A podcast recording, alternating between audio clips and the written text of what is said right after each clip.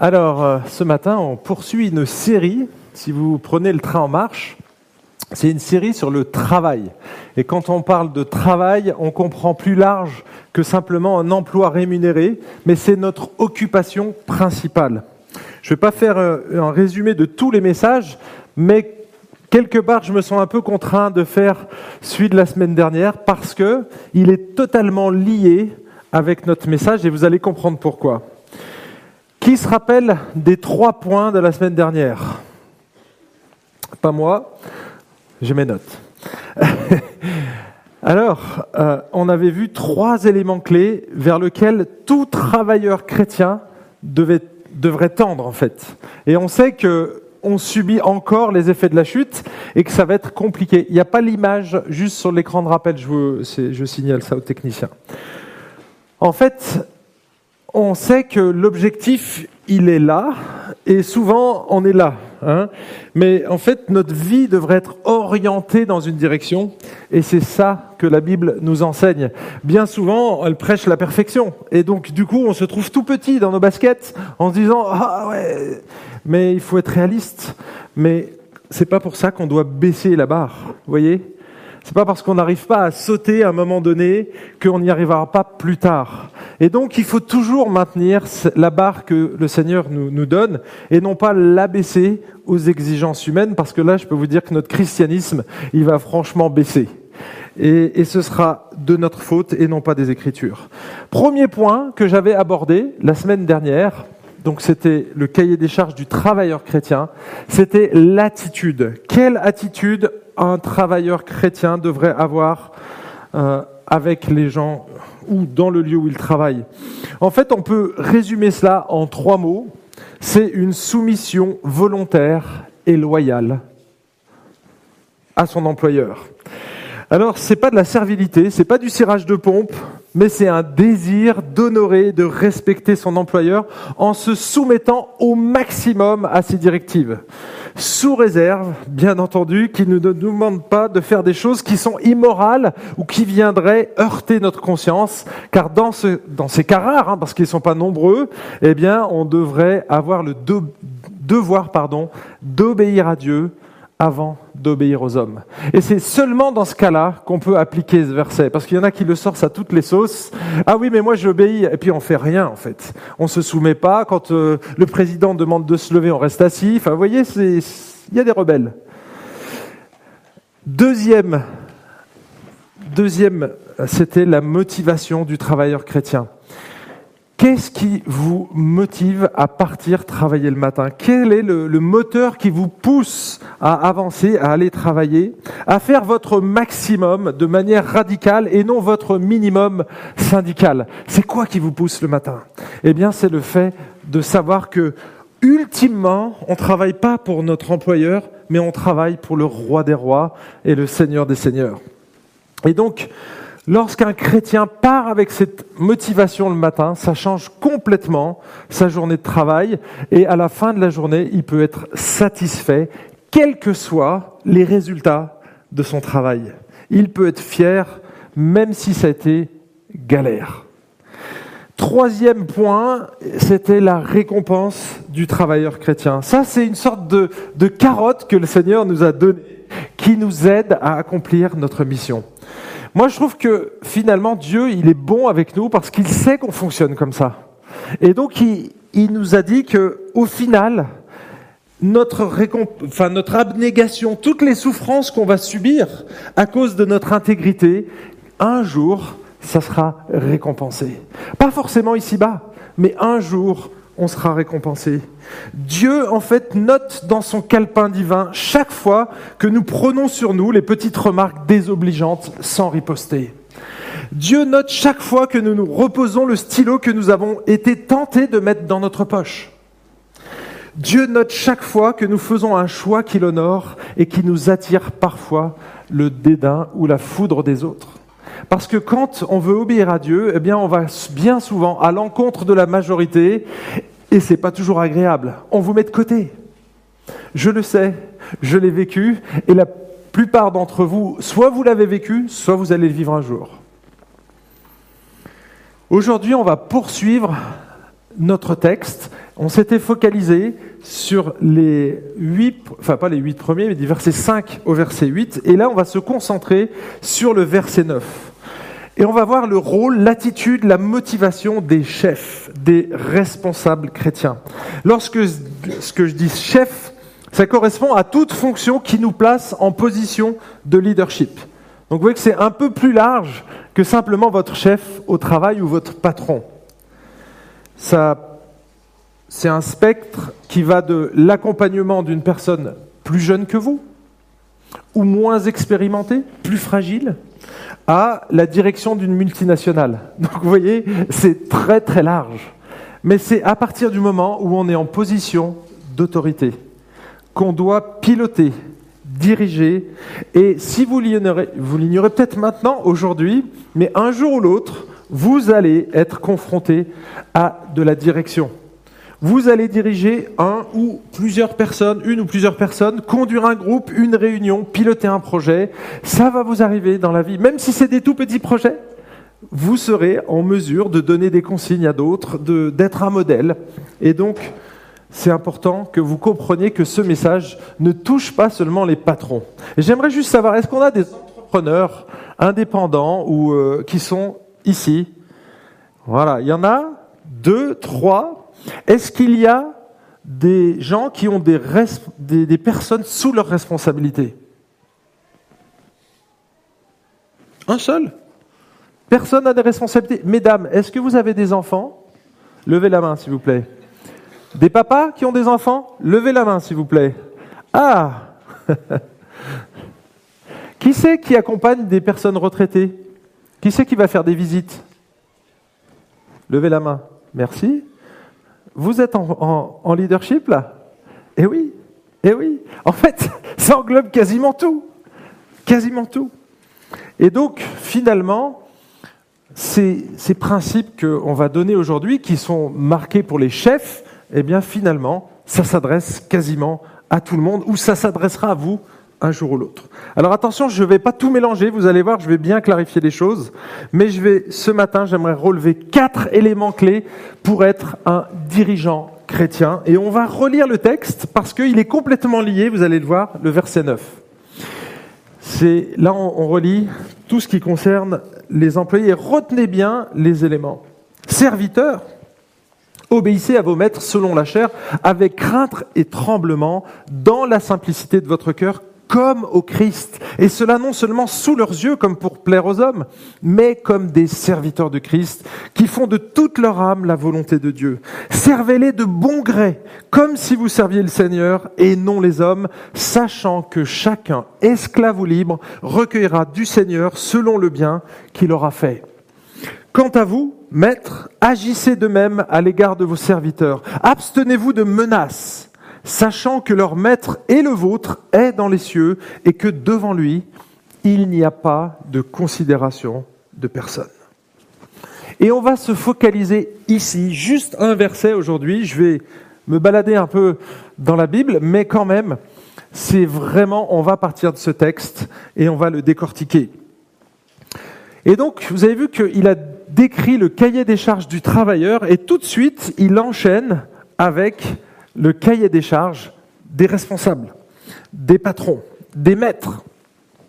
Et donc là, il s'adresse plus euh, euh, aux esclaves, aux, travailleurs, mais aux maîtres, ceux qui dirigent, ceux qui définissent les règles et qui usent d'autorité. Et comme on est très éloigné du contexte, donc de l'époque de l'apôtre Paul, eh bien, on a de la peine à saisir la dimension révolutionnaire qu'il y a dans ces quelques versets. Relisez bien le texte, mais si je vous dis que c'est révolutionnaire, vous allez comprendre pourquoi quand je vais vous donner maintenant quelques anecdotes que, qui, voilà, c'est des considérations que les maîtres avaient envers leurs esclaves au temps de l'apôtre Paul. D'accord? Il y a un auteur romain qui a réparti les outils en trois catégories. Il y avait les outils qui parlent, les esclaves, les outils qui ne parlent pas, les animaux, et les outils muets qui étaient faits de fer et de bois. L'homme d'État romain Caton, il a écrit Les vieux esclaves doivent être jetés à la décharge. Lorsqu'un esclave est malade, ne lui donne rien à manger, il ne mérite pas que tu perdes de l'argent. Jette les esclaves malades car ils ne sont rien d'autre que des outils inutiles. Auguste a fait crucifier un esclave qui avait accidentellement tué sa caille d'apparat. La caille, c'est un, tout petit oiseau, hein. Ça se mange, mais bon, tuer une personne pour une petite caille, je ne sais pas si c'est là d'où vient l'expression ma petite caille, j'en doute. Polio, polio, pas la maladie, mais polio, lui, il a fait jeter un esclave dans un bassin infesté d'anguilles mortelles parce qu'il avait brisé un gobelet de cristal. C'est pour ça que nous, on achète tous nos gobelets à Ikea. On est moins tentés comme ça. Le poète Juvénal décrit le plaisir sadique d'un maître qui n'aimait rien de plus que les cris de ses esclaves qui se faisaient fouetter. Quand j'ai lu ces textes, ça m'a fait froid dans le dos. Là, j'ai encore des frissons. C'est juste incroyable. Les esclaves étaient considérés inférieurs quelque part aux animaux, parce qu'on prenait soin des animaux. Même pas eux. Moins que rien. Des déchets. Hein. On les jette à la décharge. Vous imaginez cette considération qu'avaient les employeurs sur leurs esclaves. Mais mes amis, dans l'Église, il y avait des maîtres. Des maîtres qui avaient toujours vécu comme ça. Et quand Paul donne cette consigne, ah, je peux vous dire que ça change. Ils n'avaient aucun droit, les esclaves. Par contre, les maîtres avaient tous les droits. Ils avaient le droit de vie ou de mort. Un esclave n'avait aucun statut, rien, il n'existait pas. Et donc quand Paul donne cette règle pour les maîtres, mes amis, c'est absolument révolutionnaire. Et donc vous, vous regardez le texte et vous dites, ah ouais, c'est sympa, ça me paraît presque normal. ah oui, mais quand tu connais le contexte, ça change tout. Ça change tout. Et donc comment les maîtres convertis à Jésus parce que là, il s'adresse à une église. Hein. L'épître aux Éphésiens s'est adressé à des chrétiens, des gens qui ont rencontré Jésus. Et en rencontrant Jésus, normalement, leur vie intérieure va changer, le cœur va être transformé, l'esprit vient habiter dans le cœur du croyant et le comportement va changer. L'attitude, les motivations profondes sont radicalement changées. Alors, elles vont, on va dire que spirituellement, elles changent instantanément, mais que petit à petit, on va s'aligner avec ce qu'on est devenu en Christ. Et donc, ça, ça va prendre toute la vie. Mais ce que nous sommes, eh bien, ça, c'est définitif. Et donc, Paul va rappeler une part de notre identité, mais surtout nous montrer ce que l'on devrait faire maintenant, quelle attitude on devrait adopter en tant que chef. Et donc, c'est mon premier point. J'en ai quatre. Donc, je vous disais, mon premier point, c'est pas celui-là, c'est ici, c'est l'objectif du chef chrétien. Juste le début du verset, agissez de même à l'égard de vos serviteurs. Il s'adresse au maître. Agissez de même à l'égard de vos serviteurs. Alors, est-ce que ça signifie que les employeurs doivent faire exactement la même chose que leurs employés? Avoir exactement la même attitude. Vous vous souvenez ce qu'il avait dit au tout début aux, aux travailleurs?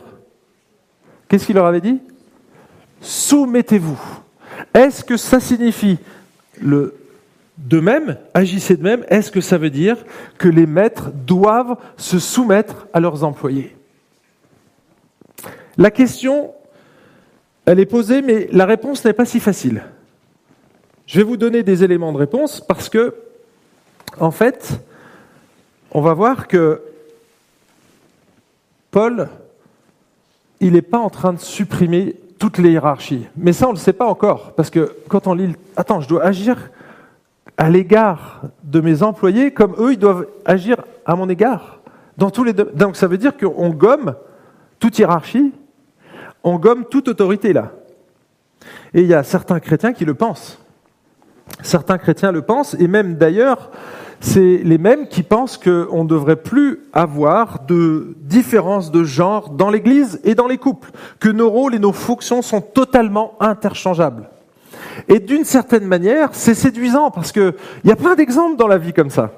Je vous en donne un, un, un par exemple.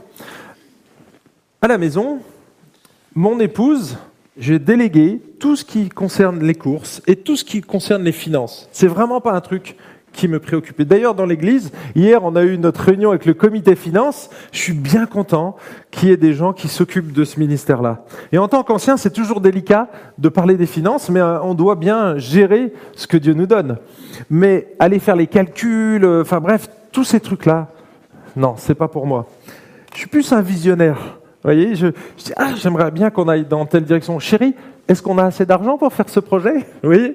Et donc je me tourne vers mon épouse. Donc quelque part, je suis soumis à mon épouse dans ces deux domaines. Il y en a d'autres. À l'église, par exemple. Lorsque Ruben organise euh, une réunion, et encore c'est mal placé parce que Ruben est ancien, mais lorsque un président ici nous demande de nous lever, ou bien qu'il demande de frapper dans les mains, est-ce que je fais exprès de rester assis? Alors parfois je reste assis parce que je, relis mes notes, mais c'est pas de la rébellion ici. Vous voyez? Est-ce que je dois me soumettre à mon président? Ben, Bien sûr. Parce que c'est lui qui dirige à ce moment précis, et donc j'ai beau être ancien, je dois me soumettre au président. Sinon, ça serait totalement inconvenant, vous, non? Vous préféreriez que je me... Non, je pense pas. Hein. Et vous savez ce qu'ils utilisent? C'est le verset de joker le verset de Joker que peut-être vous avez utilisé à mauvais escient. Regardez ce que dit ce texte.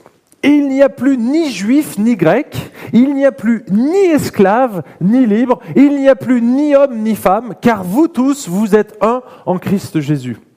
Et donc, ils prennent ce texte et disent, regarde, tout est gommé, tout est gommé, il n'y a plus de distinction entre les hommes et les femmes. Ok? Ça veut dire que les rôles sont interchangeables. Il n'y a plus de différence de nationalité. Il n'y a plus de, différence entre les esclaves et les hommes libres. Autrement dit, il n'y a plus de différence entre les esclaves et les patrons. Et voyez, en prenant ce verset-là, on l'applique aux relations qu'on doit avoir dans l'Église ou en tant que chrétien. Est-ce que ce texte parle des relations? Non. Ce texte ne parle absolument pas des relations. Ce texte parle du salut. Et qu'est-ce qu'on doit faire pour pas sortir un verset de son contexte? On doit reprendre le contexte immédiat. Il suffit de lire les deux versets qui précèdent. Regardez les deux versets qui précèdent. Car vous êtes tous fils de Dieu. Il définit l'identité du croyant aussi. Par la foi en Christ Jésus, vous tous, donc là il s'adresse à la communauté des croyants, vous tous qui avez été baptisés en Christ, c'est même pas le baptême d'eau ici, c'est ceux qui ont reçu l'Esprit. Vous qui avez été baptisés, qui avez revêtu Christ. Il est en train de parler du salut ici, mes amis. Et devant Dieu, devant l'éternité, il n'y a plus aucune différence. Nos statuts, nos rangs sociaux, nos diplômes, notre race, la couleur de notre peau, notre poids, notre taille, rien. On est nivelé à ce niveau-là. Tout le monde entre dans le royaume de Dieu par la foi en Jésus-Christ. Et, c'est ça le contexte. Et donc, juste derrière, il va, il va sortir évidemment ce verset, mais c'est pas le verset de Joker. Ok? C'est pas celui qu'on sort quand ça nous arrange. Ah tiens, aujourd'hui, on est dans une société assez féministe, et donc qu'est-ce qu'on fait? On brandit le verset 28 pour dire voilà, il n'y a plus de différence entre les hommes et les femmes. Ah bon? T'as vraiment bien lu la Bible? C'est pas ce que ce texte dit en fait. Ce texte, il nous nivelle tous vis-à-vis du salut, mais il parle absolument pas des relations qu'on doit avoir les uns vis-à-vis des autres. En fait, d'où vient la confusion? C'est que, en tant que responsable, on est aussi serviteur. Et donc, de ce point de vue-là, effectivement, on a aussi à se soumettre, mais parce qu'on est des serviteurs. Ça n'enlève absolument pas l'autorité. Les anciens, parfois ils sont bergers, parfois ils sont brebis. 1 Pierre 5 rectifie tout le monde. Il nous dit qu'on est des sous-bergers. Pourquoi? Parce qu'on est des bergers et des, pardon, des brebis du grand berger en fait. Donc les anciens sont des bergers, mais en même temps ce sont des brebis. Et vous voyez, on peut se placer selon la carte que l'on va prendre. Un coup, on va être berger, un coup, on va être brebis. Un coup, on va être maître, un coup, on va être serviteur. Vous m'avez déjà vu vous servir un café? Est-ce qu'il y en a qui sont venus chez nous? Le pasteur a servi des cafés à toute l'église, les amis. C'était mon métier. Mais c'est pas parce que c'est mon métier, c'est pas mon titre, c'est parce que je suis un serviteur avant tout. Est-ce que vous m'avez vu faire d'autres choses? Bien entendu. C'est pas parce que je suis pasteur que je fais rien. Vous voyez, on reste serviteur. Est-ce que ça enlève mon autorité pour autant? Mon autorité spirituelle? Absolument pas. Donc vous voyez, il ne faut pas confondre et mélanger tout, en fait, quand on arrive ici. Le de même, il a un sens. Et j'aime quelque part cette application que, va faire, enfin, je vous lirai la suite, c'est juste un commentaire. Mais en fait, il faut comprendre que le texte que l'on aborde ici au chapitre 16, 7, pardon, il comprend une série qui commence au chapitre 5, où Paul parle des relations au sein de l'Église, entre les uns et les autres, et il prend des exemples. Et c'est des relations de soumission réciproque, ou pas. Vous allez comprendre pourquoi. Première relation dans le couple. Il va réguler tu dois aimer ta femme comme Christ a aimé l'Église, et ensuite il va demander à la femme de se soumettre, d'honorer son mari, de le respecter. C'est pas la soumission, euh, comme vous l'entendez peut-être. C'est vraiment honorer son mari, respecter son mari. C'est une attitude. C'est même pas un acte ici, c'est une attitude du cœur. Je dois volontairement me placer. Je fais un cadeau à mon mari quelque part. Vous voyez? Et en fait, il, parle des relations dans le couple. Ensuite, il va parler des enfants, c'est le début du chapitre 6. Et là, il va utiliser un verset, regardez. Enfants, obéissez à vos parents. Si on prend Galate 3.28 pardon, Galate 3.28 comme joker, qu'est-ce qu'on fait? Eh bien, on va dire, les rôles sont interchangeables. Parents, obéissez à vos enfants. C'est exactement ce qu'on dit quand on prend Galate 3.28 pour justifier ça. Mais moi, je connais des enfants qui jouiraient de ça, qui jubileraient en entendant ça. Ah oui, et je peux vous dire qu'il y en a qui le font. Un, enfant dont les parents cèdent devant un caprice. Quand je dis cèdent, c'est que, allez, bon, ok, je vais te l'acheter ton petit jouet. Quand ils font ça, c'est pas parce qu'ils ont obéi correctement à la parole de Dieu, c'est qu'ils manquent d'autorité, tout simplement.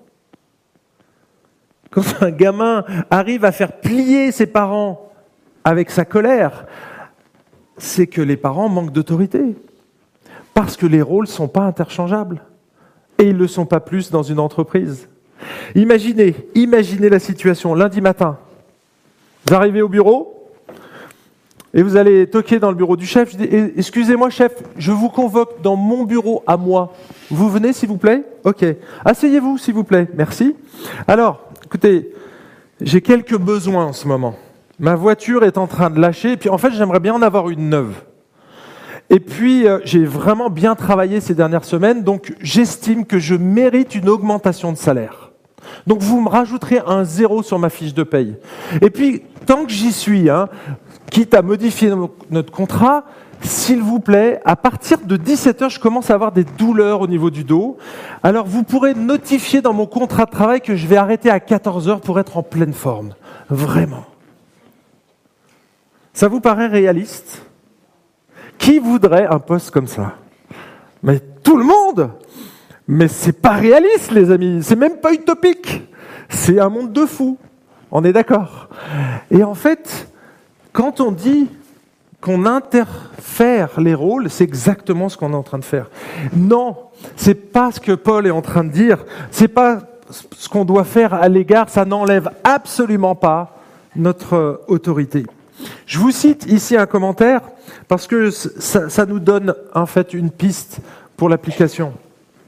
L'antécédent des mots d'eux-mêmes est très certainement le commandement de la fin du verset 6, qui font de bon cœur la volonté de Dieu, dont les versets 7 et 8 sont un commentaire. Et voilà ce qu'il dit, la relation d'un employeur chrétien avec ses employés devrait avoir la même motivation et le même but que celle des employés chrétiens avec leur employeur, c'est-à-dire le désir d'obéir au Seigneur et de lui plaire. Voilà le devoir que les employeurs ont en commun avec les salariés. Ils doivent avoir la même source de motivation et le même objectif obéir au Seigneur et lui plaire. C'est ça qu'on doit reproduire, les amis. C'est pas du tout une question de gommage ou d'aplanissement de, de la chaîne d'autorité. Certainement pas. Deuxième point que je relève dans notre texte, le combat du chef chrétien. Parce que c'est un combat, on combat contre notre chair, les amis. Et, l'apôtre Paul, il sait de quoi il parle, il a piloté des équipes.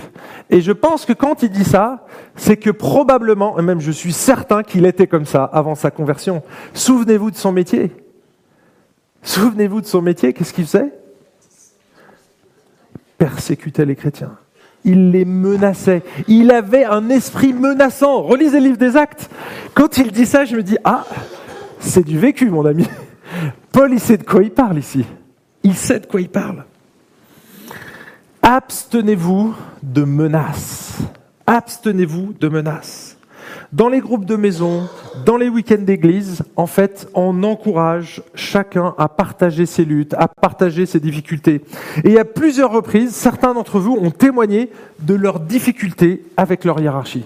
J'en ai parlé vaguement la semaine dernière, mais en fait, certains ont des chefs menaçants, méprisants, humiliants.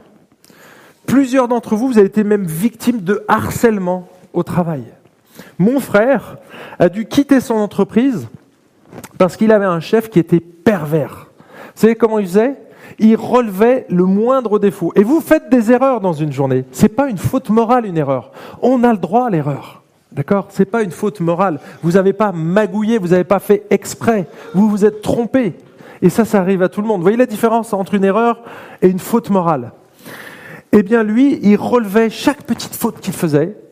Et à la fin de la semaine, tac, il lui faisait le listing.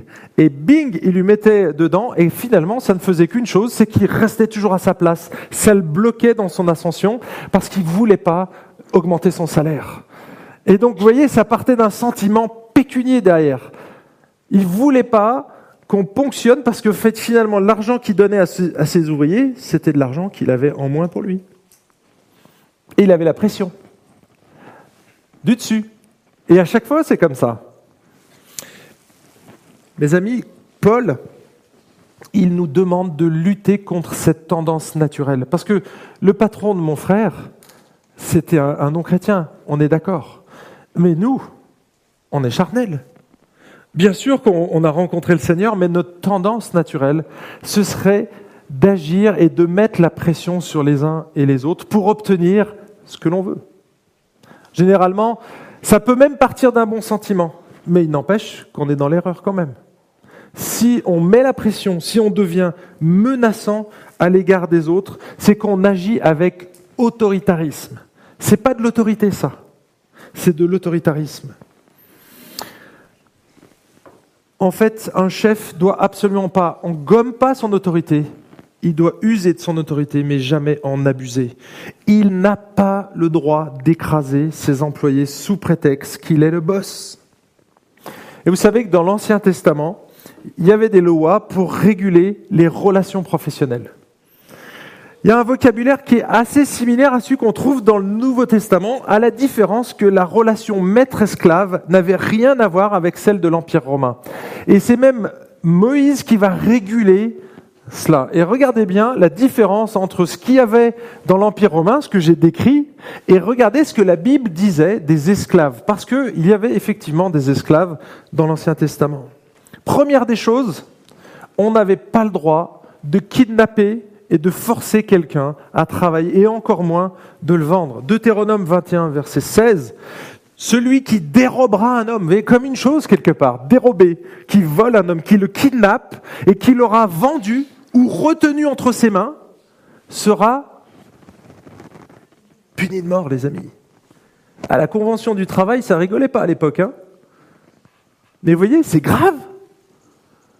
Tu uses de pression, du harcèlement sur quelqu'un, tu le prives de ses libertés, bah, mort. Caillou. C'était la lapidation pour eux il prend les choses au sérieux. Les relations qu'on avait, même si tu étais esclave, étaient protégées. Étaient protégées. Par exemple, les esclaves, on sait qu'ils étaient amenés à participer aux fêtes religieuses. contrairement aux esclaves romains, qui eux étaient utilisés comme des Kleenex, les esclaves avaient un contrat et quand ils étaient dans une famille juive, ils étaient bien traités. Ils mangeaient à leur faim. C'était des employés en fait. Mais on les appelait des esclaves. Mais quand ils rentraient en tant qu'esclaves, parfois c'était volontaire, mais quand ils étaient esclaves, ils avaient un statut. On devait les protéger. Ce n'étaient pas des animaux, les amis. Au point que les esclaves, ils devaient aussi respecter le sabbat. Jour de congé obligatoire. À votre avis, est-ce qu'ils avaient des jours de congé, les esclaves, sous l'Empire romain? Non, non. Une fois qu'on les avait bien pressés comme des citrons, le citron, vous avez vu, hein, quand on presse un citron, quand il n'y a plus rien, qu'est-ce que vous faites, vous? Vous le mangez? Bah oui, le jetez. C'est pareil. Quand on le nourrit mal, bah, le citron, au bout d'un moment, il n'y a plus rien. Hein. Et c'est ce qui se passait. Dans l'Ancien Testament, on n'avait pas des esclaves pour toute leur vie. Ça durait une période de temps. Par exemple, on devenait esclave lorsqu'on avait été pris en flag en train de voler. Et donc on devait travailler pour la personne et restituer jusqu'à 20% au-dessus de ce qu'on avait volé. Donc vous voyez, il y avait quelque part une, justice. On devait le faire pendant six ans et la septième année, on était libéré. Donc ça veut dire qu'on ne restait pas esclave à vie. Vous voyez? Donc on ne mettait pas des gens dans les prisons en attendant 25 euh, ans pour qu'ils sortent. Moi, je trouve que ce système judiciaire était beaucoup plus juste et efficace que nos prisons actuelles où on enferme des gens dans des conditions inhumaines, faut le dire, et c'est surtout inefficace et bien souvent, on dédommage même pas les personnes qu'on a volées. Les gens ont été floués et ils ne sont jamais remboursés. Donc vous voyez, avec le peuple d'Israël, c'est qu'ils devaient retravailler pour corriger. Et moi, je trouve que c'est vraiment quelque chose qui est juste quelque part. Tu as porter atteinte à la société, tu vas rembourser ta dette maintenant. Et c'est comme ça que ça se passait. Et vous savez, on tirait aussi un trait tous les 50 ans. Quand on, avait, on était en faillite, qu'on on était donc parfois esclave, eh bien, il y avait ce qu'on appelle le jubilé. Et donc, si on tombait pas trop loin du jubilé, eh bien, notre dette était écourtée parce que là, on annulait toutes les dettes. Et donc, c'était aussi un principe que Dieu avait mis en place. Ça peut arriver, on fait des mauvaises affaires, on se fait arnaquer, du coup, on a des dettes, on finit esclave, donc on n'a pas le choix, on est obligé de se mettre sous un employeur, d'essayer de gagner de l'argent, et au bout de deux générations, on va dire, tac, la dette était annulée et on pouvait repartir à zéro. Je trouve que c'est quand même des choses qu'il y a dans l'Ancien Testament qui régulaient les relations professionnelles. Alors même si ce n'est pas l'idéal pour nous, on voit que par rapport à ce qui se passait à l'époque, mais c'était radicalement différent. Si vous avez des gens sous votre autorité, mes amis, vous devriez les traiter comme vous aimeriez qu'ils vous traitent. C'est pour ça que je vous offre des cafés. Ça fait réfléchir, ça, c'est philosophique. Hein En fait, non, c'est pas, pas pour le café. Mais on devrait agir avec autorité, mais aussi avec respect. Parce qu'en face de nous, on a des créatures de Dieu, des hommes et des femmes qui ont été créés à l'image de Dieu. Et quand tu méprises, quand tu méprises un humain, tu méprises l'image de Dieu, donc tu portes atteinte à Dieu directement. Quand on parle mal à un humain, quand on fait du mal à un humain, quand on médit sur quelqu'un, on porte atteinte à l'image de Dieu qui est en lui. Qu'il soit chrétien ou non, on porte l'image de Dieu et c'est ce qui nous donne cette valeur. Et c'est pour ça que nous, en tant que croyants, on veut protéger la vie et on veut protéger les plus faibles. Et donc, un chef chrétien doit non seulement résister à la tentation d'exercer une pression menaçante sur ses employés, mais il doit aussi agir de manière positive, encourageante. Il devrait chercher à motiver ses troupes. Il devrait les encourager. Il devrait leur donner des instructions qui sont claires et précises. Parce que c'est son rôle. C'est le rôle d'un leader. Il devrait faire monter des louanges ou dire du bien de ces gens lorsqu'ils font bien leur travail. Les encourager. Leur dire, écoute, tu as peut-être fait une erreur là, mais je relève pas que tes erreurs. Je regarde tout ce que tu as bien fait. Et c'est comme ça qu'on devrait se comporter en tant que boss, en tant que responsable de service, quand on a un poste à responsabilité. On devrait cultiver le nous à la place du je. Si tu es patron, c'est pas parce que c'est toi qui fais tourner la boîte, mais c'est parce qu'il y a tous tes ouvriers qui sont là. Vous savez, moi j'ai travaillé dans un, laboratoire, enfin un bureau d'études, et il y avait bah, toutes sortes de niveaux. Il y avait les ingénieurs, il y avait bon, les, les responsables d'agence, les ingénieurs, les techniciens, les secrétaires, et on avait chacun un rôle. Mais moi, sans la secrétaire et sans le technicien, mon job sert à rien en fait. Parce qu'il faut le transformer, l'essai. C'est bien d'avoir fait des projets, maintenant il faut le concrétiser. Il y a des gens qui vont dessiner les... Toi, tu as fait les grandes lignes, et ben nous, on va dessiner dans le détail. Et on a besoin de tout le monde. On a besoin de tout le monde. Et donc, cultiver le nous au lieu du je. Ça, c'est c'est important. Notez-le, vous qui êtes chef, parce que souvent on dit moi j'ai réussi, moi j'ai monté cette entreprise. Non, non, non, tu l'as pas monté tout seul ton entreprise. Tu l'as gérée avec d'autres. Allez, je vais passer cette illustration. On arrive au troisième point, la motivation. Qu'est-ce qui doit nous motiver en tant que chef, sachant que leur maître et le vôtre est dans les cieux Et là, on retrouve exactement la même chose que pour les, euh, les ouvriers, pour les travailleurs. L'une des motivations dans l'exercice du leadership, mes amis, ça nous vient de notre relation avec Christ. Et si vous l'avez expérimenté, et j'espère que c'est le cas depuis le début de ces séries, c'est que le matin, quand vous partez au travail, vous devriez vivre une journée radicalement différente si vous partez avec la conviction que vous travaillez pour le Seigneur. Est-ce que c'est le cas? Est-ce que vous avez fait la différence depuis le temps qu'on prêche? Là, ça fait bientôt trois semaines qu'on est sur cette thématique et je reviens constamment là-dessus. Pour qui tu bosses? Pour qui tu travailles? Avant tout, pour le Seigneur. Avant toute chose. Si c'est le cas, que vous viviez une journée easy ou une journée easy, alors je fais des jeux de mots ce matin, hein. facile ou difficile, en gros. Eh bien, mes amis, votre journée ne sera pas vaine. Elle ne sera pas vaine. Vous vous serez donné à fond, vous aurez fait votre maximum, et même si la journée, elle ne tourne pas comme vous l'auriez souhaité, vous n'aurez aucun regret, vous n'aurez pas à rougir ni devant votre Père céleste, ni devant votre patron, parce que vous aurez tout donné. Et qu'est-ce que doit faire un travailleur chrétien? Il doit faire son maximum de manière radicale et non son minimum syndicale. Il faut la, tweeter, celle-là, il faut la xer, je ne sais pas comment on dit maintenant. Instagrammez-la, gravez-la quelque part. Tu dois faire ton maximum de manière radicale et non ton minimum syndical. Pourquoi? Parce que tu travailles pour le roi des rois. Tout simplement. Et ça va aussi dans nos tâches pour l'Église. On ne fait pas les choses à l'arrache. Tout le monde est consciencieux. Il y a des répercussions. Vous savez, là, j'ai regardé les chiffres. Il y a aujourd'hui 8760 abonnés sur notre chaîne YouTube. Et d'ailleurs, je les salue parce qu'ils regardent les messages, ces gens-là.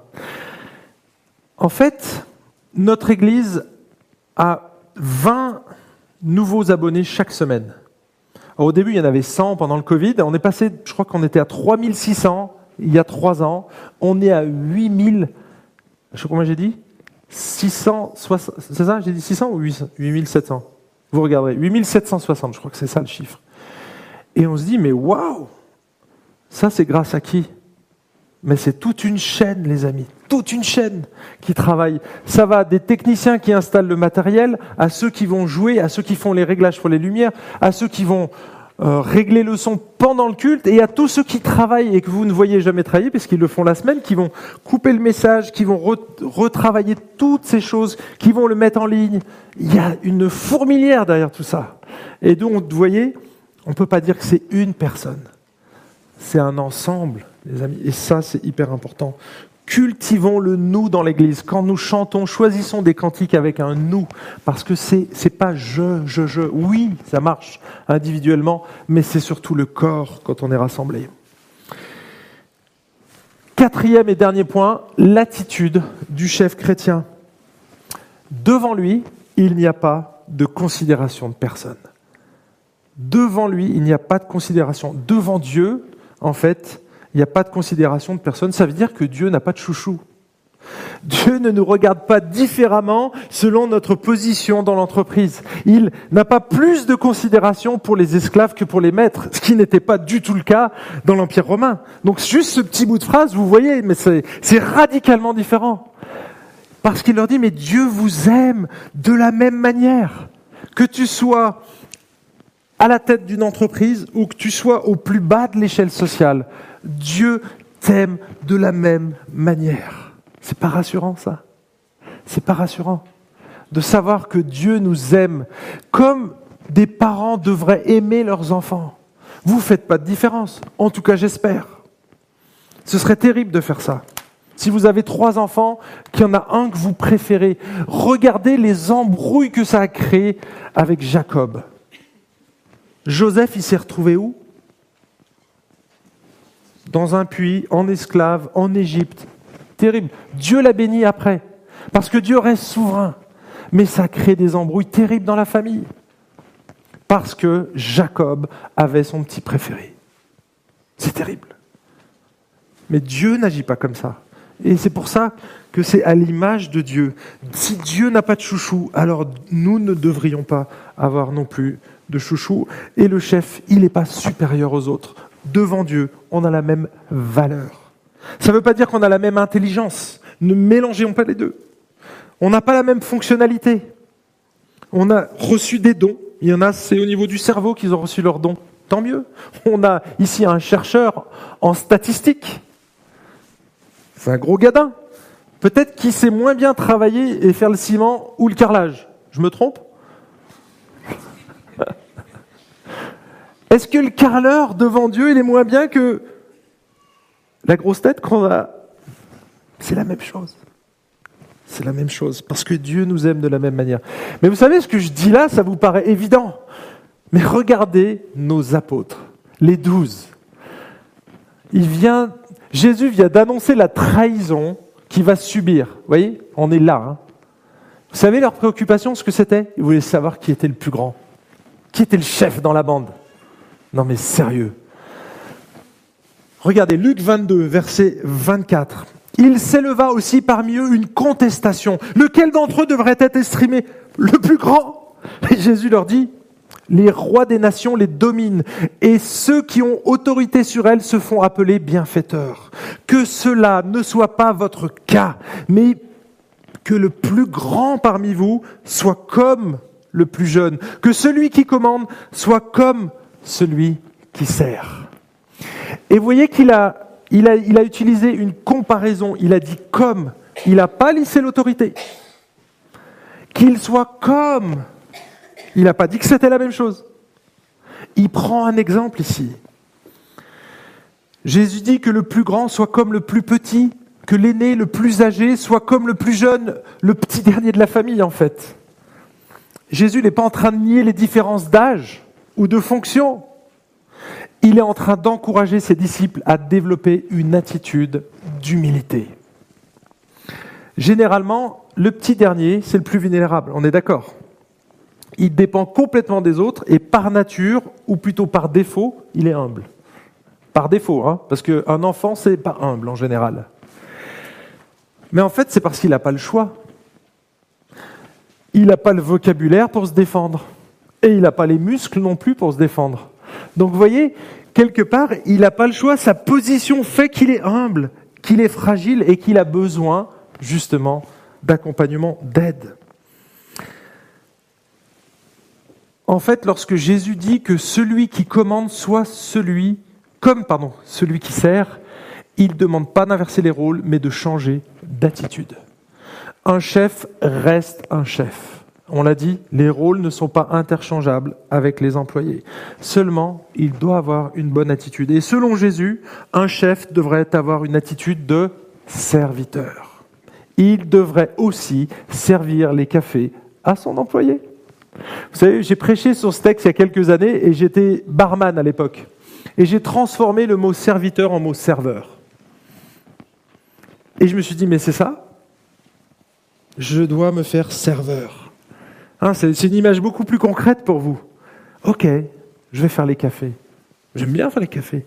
Je sais que les enfants font les cafés maintenant. Et on, on en demande.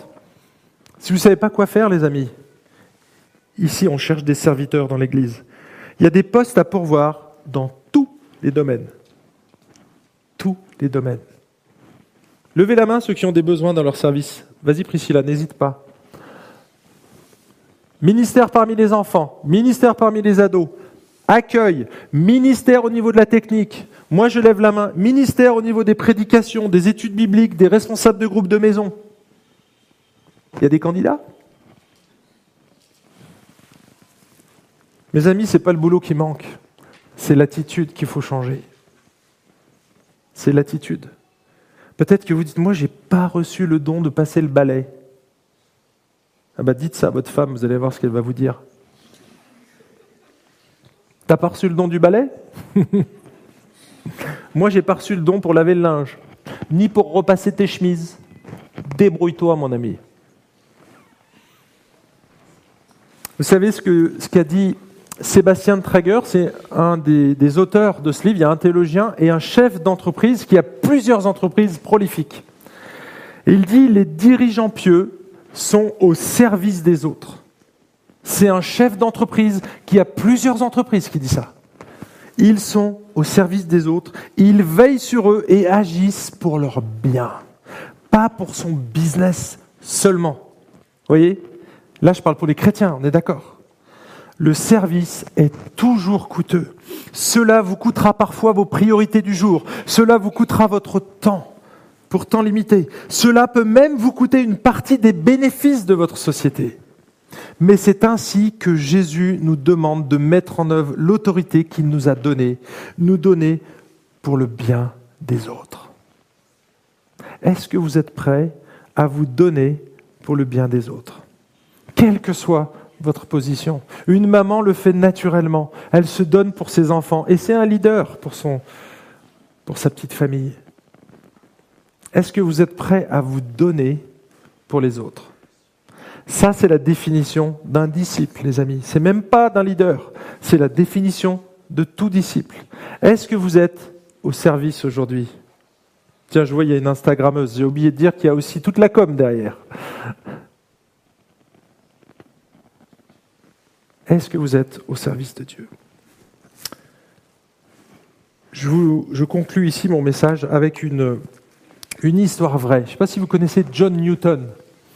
Cet homme a écrit un cantique que, qui est connu dans le monde entier. Je pense que c'est l'un des cantiques qu'on chante le plus. Même les non-croyants le chantent sans savoir ce qu'ils chantent, hein, parce que l'air est sympa. Amazing Grace. Hein, vous connaissez la suite? Je ne vais pas vous la faire en entier. Je sais pourquoi. si vous ne savez pas, demander à, ceux qui me connaissent. En fait, cet homme-là, il a été vendeur d'esclaves.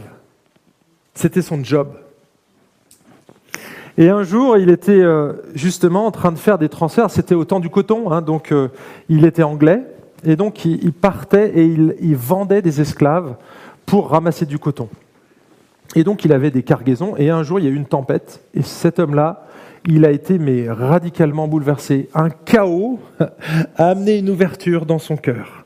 Donc une tempête comme avec Luther, quelque chose qui l'a ébranlé et il s'est tourné vers Dieu. Et cet homme qui vendait des esclaves va radicalement changer. Alors, il ne va pas le faire d'une manière euh, directe, parce qu'il va continuer à être vendeur d'esclaves encore pendant quelques années, mais en lisant la Bible, au contact des Écritures, il va comprendre que ce qu'il faisait avec ces hommes-là, en vendant des humains, eh bien, n'était pas une bonne chose. Mais tout le monde le faisait à l'époque, donc ça ne le choquait pas au départ.